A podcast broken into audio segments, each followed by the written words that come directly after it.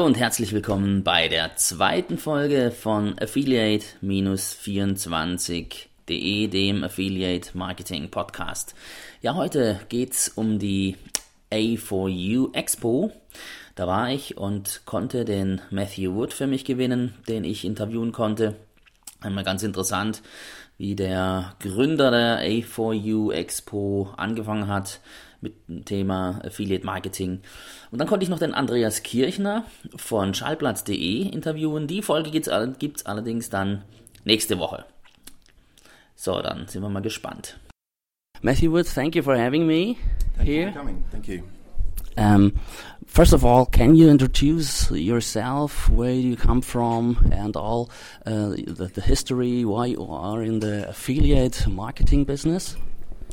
Okay, sure. Well, I, I started out as um, uh, an, an, affiliate whilst at university. This was some time ago now, maybe okay. maybe ten years ago, and um, I started whilst uh, you know in, in, my parents' house, okay. um, in my bedroom, kind of looking at uh, affiliate marketing and how I could earn money from the web. Okay. So I set up a, a, simple website. It was to give uh, freebie offers and um, for email sign up, lead, simple lead generation and uh, that enabled me to subsidize you know my life at university. So it was fantastic because you know I'd get a check every month for very little effort at the time. But of course that has grown significantly since. Um, and we've um, developed it into a, a fully blown uh, business to um, look at many areas of affiliate marketing. So not just uh, voucher codes or cashback but also content and blogging as well as email marketing and how do you monetize then then the leads? Do you sell it through a, affiliate network? Uh, in former times, or directly to to uh, interested companies which are um, interested in buying these leads?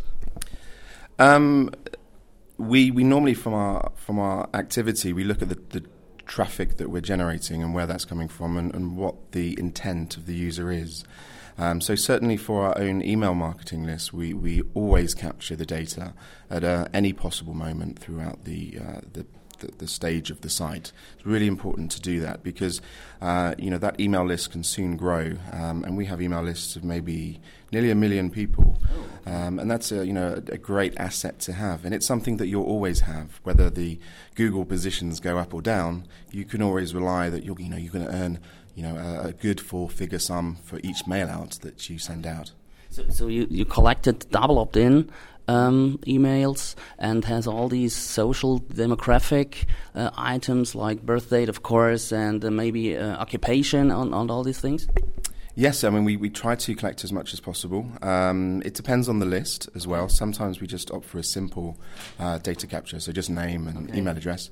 But sometimes we, you know, we, if we can collect more information, it becomes a lot more valuable for us, um, and we can earn more uh, revenue from those lists.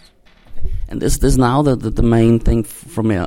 You have also a company. You're not only that's not, not the main job. I think the the A4U Expo, but uh, you have also a company, and that's all the um, the thing you do with this company. Um, that's right. So we have two businesses. One is the affiliate business. So we, we still we still are publishers today. We're affiliates today, but then we also as, as a company publishers as a company as, as a company. Okay. Yes, I mean my roots were in uh, as an affiliate, um, but we also run A4U Expo, of course, okay. um, and that started in 2007 in London, and it was an opportunity uh, for affiliates and merchants and networks and agencies to get together for a good period of time, so two days uh, or nearly three days, in fact. Uh, and it's a time you can really get to know people, make friendships, and also strike deals as well. You know, improvements in commission rates, so you get more money, um, uh, better offers, and uh, it's really important if you have that instant access and uh, friendship with an advertiser. You know, and you can pick up the phone and they know you. They're more likely to give you, uh, you know, uh, better deals or access to data that other affiliates might not have. And I think it's also a, a, good place to, to learn from, from the pros, of course. It's a, very high quality as far as I could see yesterday. And uh, the A4 Expo is the, um, the, the biggest uh, um, um, expo in, uh, in Europe, I think.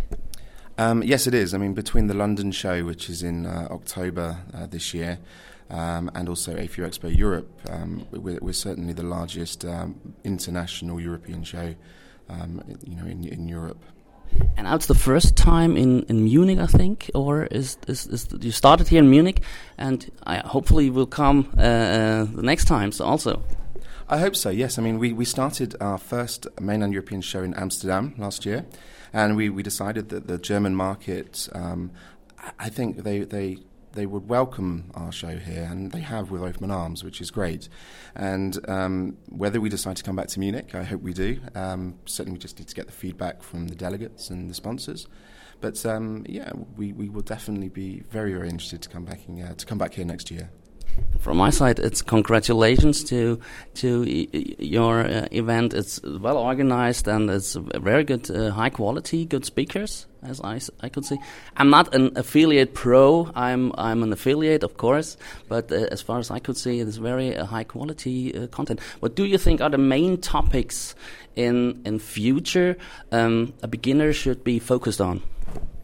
Yeah, I mean, the, uh, affiliate marketing changes all the time. Yeah, um, you know, what worked 12 months ago is, is not working maybe today.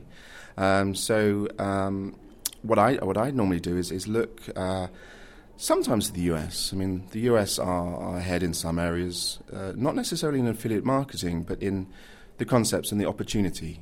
If you if you sorry if you compare both markets, the the the American market, US market, and the the Europe market how do you think are um, the differences between both markets?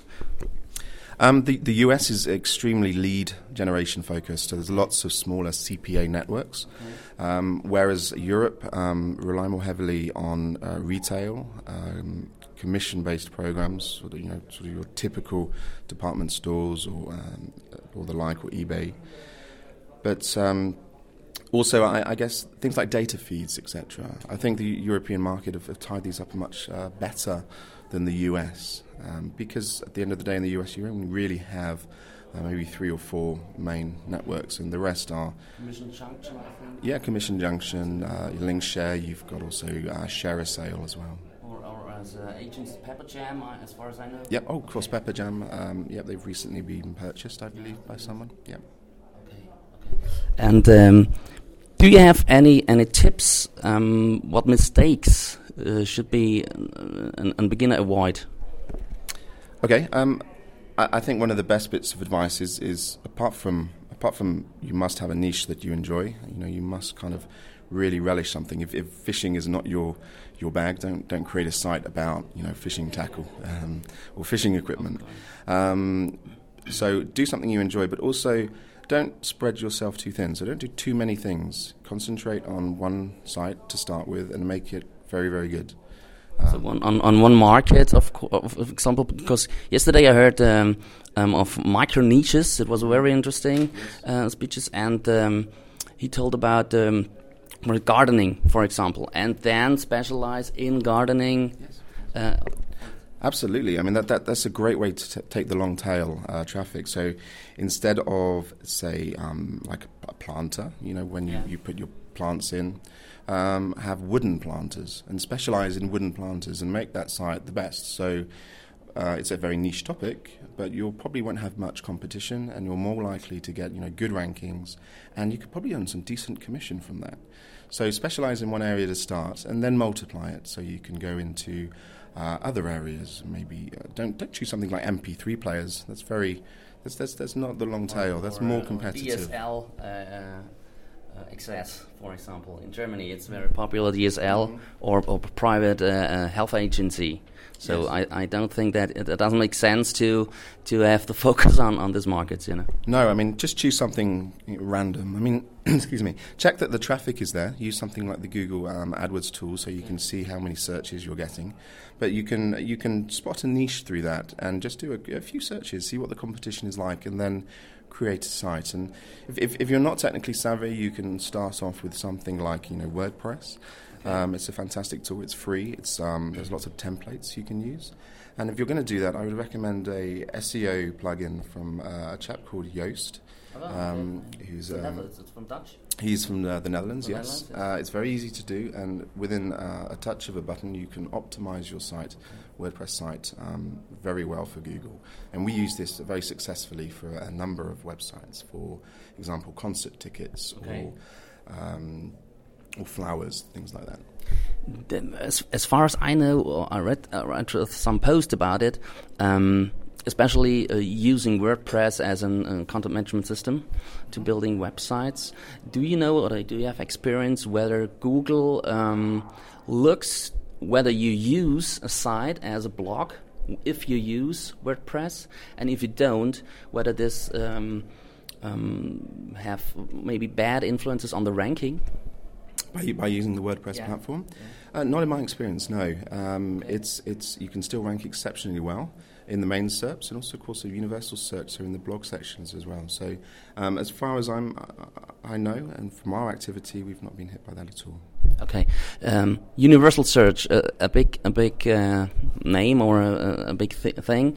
Um, what can you um, tell for the beginners? What what should they be focused on? What what should they uh, doing in, in, in search engine optimization? Well, universal search is a great way to pick up the long tail traffic, um, but you do need to look at each area specifically. So whether it's uh, the video SERPs, and you know, creating videos can be done quite quickly and quite easily. Um, but um, also, you know, the shopping shopping listings, which are a little bit more difficult if you're affiliate. In fact, it's very very hard to get um, listed in that. But there are ways around it, and we had a session yesterday um, from um, a UK speaker called Tom Critchlow, who. Yeah who, who did a great. Uh, you, you, you heard it, yeah.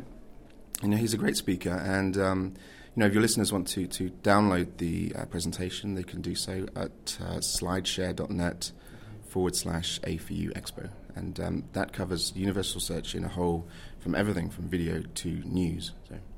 Do you have a, a tip for, for our uh, listeners using special um, software tools like Searchmetrics here in, in, in Germany, uh, very well known? Um, do you have here any tips? Um, on, on, on the SEO side? Yeah, maybe. Um, I think the main thing right now is, is, is, is, link building. I think it's a really popular topic. We've got a couple of sessions here on it. Again, you know, your listeners are welcome to download the, the presentations from slideshare.net. Um, and this is something that people neglect. Uh, it's so important, but people neglect it because it's hard. It's not yeah. easy to get links. Um, it's hard job doing SEO. Absolutely, it's really hard.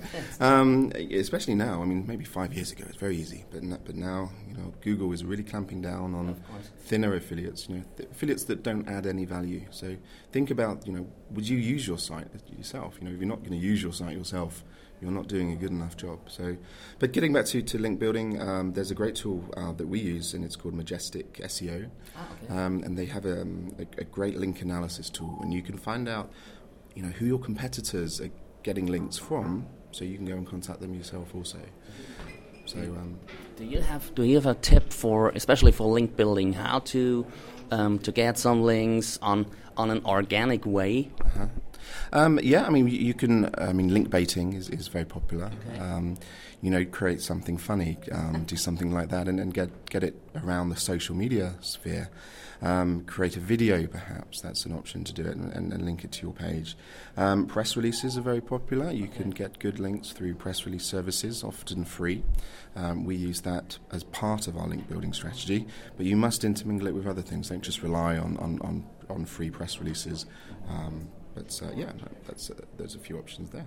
What do you think about answering posts and blogs, for example? Not blog spam, of course, but but on a normal way in, in, in, related themes. If you if you are interested in sailing and you're searching for a sailing blog, uh, um, what do you think about link building in, on that way?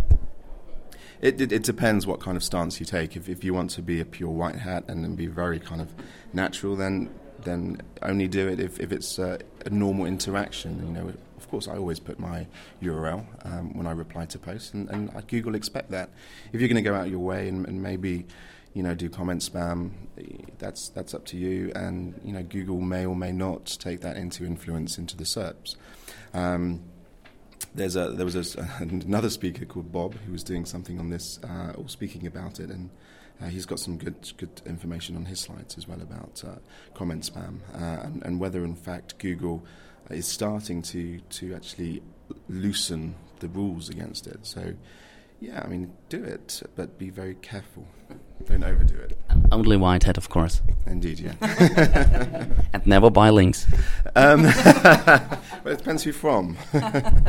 okay, um, and my last question: um, What do you think are the main topics in future? For especially mobile marketing is a common topic, I think, and uh, very popular in, in, in future times.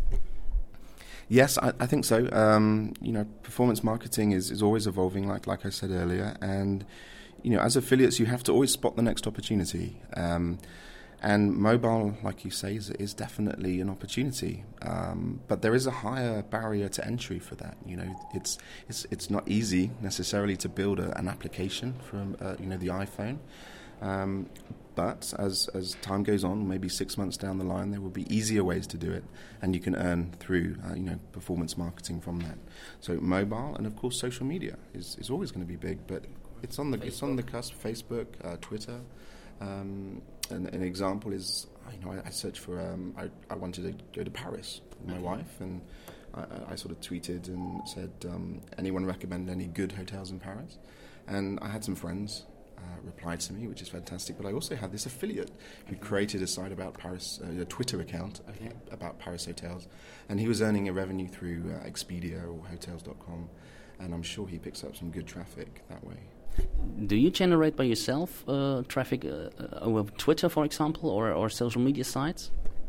Yes, we do. Um, it's not easy though. You have to really dedicate time to it. You, can't just you know create something and, and, and put an RSS feed, for example, on Facebook. You have to interact with your users um, and and get your your interaction score up. Uh, so people use it or, or, or, use it as a tool uh, to you know save money or uh, find out valuable information.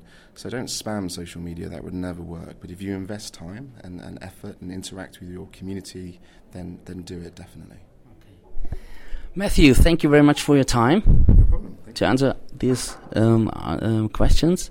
And hopefully, you have, uh, have us uh, in, in future. Absolutely. And we see us the next time, maybe in London in London, October? Uh, it's October, which is the 11th to the 13th of October in London. It's going to be uh, another two day conference. Um, we're probably up the number of sessions there, so we'll probably have four simultaneous tracks and um, lots of sessions for you know publishers to, to learn the latest trends. So, yeah, do come along.